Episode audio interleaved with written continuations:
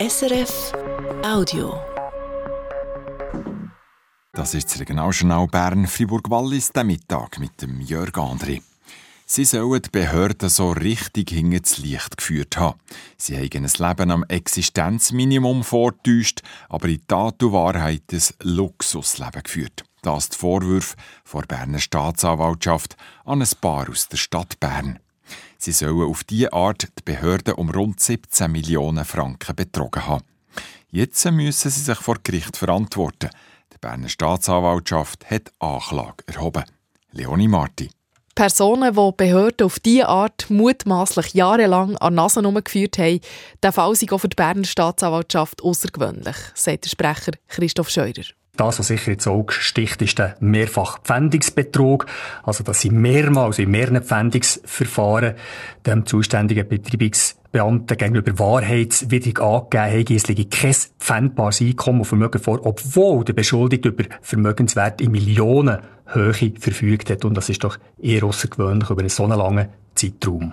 Der Mann hat zwei Porsche in der Garage, gehabt, dazu eine umfangreiche Schmuck- und Weinsammlung, eine Golfausrüstung, über ein Dutzend Pelzmäntel. Und gleich hat die Behörde nie etwas gefunden zum Verpfänden. Dazu hat der Mann noch Sozialhilfe und Ergänzungsleistungen bezogen. Wie ist das möglich? Also dann müssen wir grundsätzlich eigentlich äh, die Steuerverwaltung und die weiter involvierten Behörden fragen. Soweit im Verfahren der Untersuchung zum Vorschein ist, ist es so, dass er einfach in dem Sinn mit Firmen und insbesondere seinen Lebenspartnerinnen äh, Verdunklungskonstrukt hat können machen, also Fahrzeuge über eine Firma von seiner Lebenspartnerin hat können laufen, so dass er davon eigentlich unberührt ist und sein Vermögen so nicht in Erscheinung getreten ist. Was feststeht, Berner Behörden haben nicht miteinander geredet oder erst spät. Aufgeflogen ist der Fall nämlich erst, was um das Thema Steuerschulden ist gegangen. Der Mann hat über die Jahre über 8 Millionen Franken Steuerschulden angehäuft und hat die dann bei seiner Pensionierung tilgen Er hat am Kanton dafür 25'000 Franken angeboten. Der Kanton hat sich darauf eingeladen, aber der hat die Stadt Bern das Veto eingelegt. Und weil der Mann das hat angefochten ist es zu einer Beschwerde beim Verwaltungsgericht gekommen und die ganze Sache ans Licht. Inwiefern ist das Behördenversagen auch Thema vor Untersuchung? Also gut, dann werden wahrscheinlich die entsprechenden Behörden selber sich müssen äußern dazu und eine Rechenschaft abgeben. Wichtig ist einfach, dass wir im Rahmen von der Untersuchung einfach diesen Tatvorwürfen auf den Grund gegangen sind. Sagt der Sprecher der Berner Staatsanwaltschaft, Christoph Scheurer. Der 75-jährige Mann und seine 61-jährige Partnerin müssen sich jetzt vor dem Berner Wirtschaftsstrafgericht verantworten. Sie sind nicht geständig, so die Staatsanwaltschaft. Für sie gilt die Unschuldsvermutung. Das Regierungsstatthalteramt Frutigen-Niedersimmental ist beim Kleinwasserkraftwerk Howald, oberhalb von Reichenbach im Simmental, auf Unregelmäßigkeiten gestoßen. Das Wasserkraftwerk ist seit 2022 am Netz und liefert rund 500.000 Kilowattstunden Strom pro Jahr. Die Untersuchung ist nach einer Anzeige von einem Einwohner von Reichenbach im Kandertal natürlich durchgeführt worden. Das Fazit: Bei der Finanzierung und beim Bau von dem Kraftwerk hat die Gemeinde Fehler gemacht. Was genau für Fehler? Das wollte ich von der Regierungsstatthalterin Ariane Notaris wissen. Die Gemeindeversammlung hat einen Kredit beschlossen, ein Darlehen beschlossen zugunsten vom Kleinwasserkraftwerk Howald.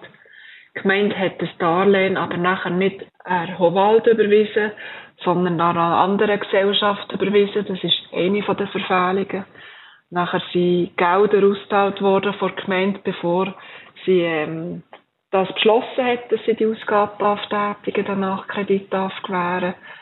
Es ist ähm, das öffentliche Beschaffungswesen nachher bei der Arbeitsvergabe nicht eingehalten worden. Das sind so die groben Punkte. Bleiben wir vielleicht bei dem Punkt, dass eben die Arbeiten sind vergeben wurden, ohne dass sie, sie ausgeschrieben wurden. Wie gravierend ist der Fall? Ich habe äh, zu überprüfen, ob alle Bestimmungen vom öffentlichen Recht eine Gemeinde eingehalten hat und stelle fest, dass dieser Punkt nicht eingehalten worden ist, dass viele öffentliche Gelder im Spiel waren, über 50 Prozent. Und dann heisst es, dass eben das öffentliche Beschaffungswesen zum Zug kommt und das hat hier die Gesellschaft nicht berücksichtigt und hat frei vergeben. Kann man dieser Milizbehörde quasi einen Strick daraus drehen oder muss man fast auch ein bisschen davon ausgehen, sie haben es einfach nicht besser gewusst? Das ist ganz schwierig zu beurteilen für mich. Das haben wir gestützt auf die Akten nicht herausfinden ob das extra verfolgt ist oder ob das aus Versehen war und man es einfach nicht besser gewusst hat. Das kann ich nicht beurteilen. Das sagt die Regierungsstatthalterin Ariane Notaris. Die Gemeinde Reichenbach im Kandertal muss jetzt ihr Finanzwesen verbessern und das Controlling verstärken. Weiter muss sie ihr Wissen über das Beschaffungswesen auffrischen. Zivilrechtliche oder strafrechtliche Ansprüche sind bei dieser Untersuchung nicht berücksichtigt worden. Für die geplante Sanierung von der Altlastendeponie Gamseried zwischen Brig und Fischb braucht es Sondierungsbohrungen an der Autobahn A9. Die Untersuchungen vom Pharmakonzern Lonza führen zu Verkehrsbeschränkungen. Das teilt das Bundesamt für Strassen Astra heute mit. So muss vom 4. März bis am 24. April zwischen dem Eiholz und dem Gamsentunnel je eine Fahrspur gesperrt werden. So viel aus der Region für den Mittag hier im Regionaljournal Bern, Fribourg-Wallis. Das war ein Podcast von SRF.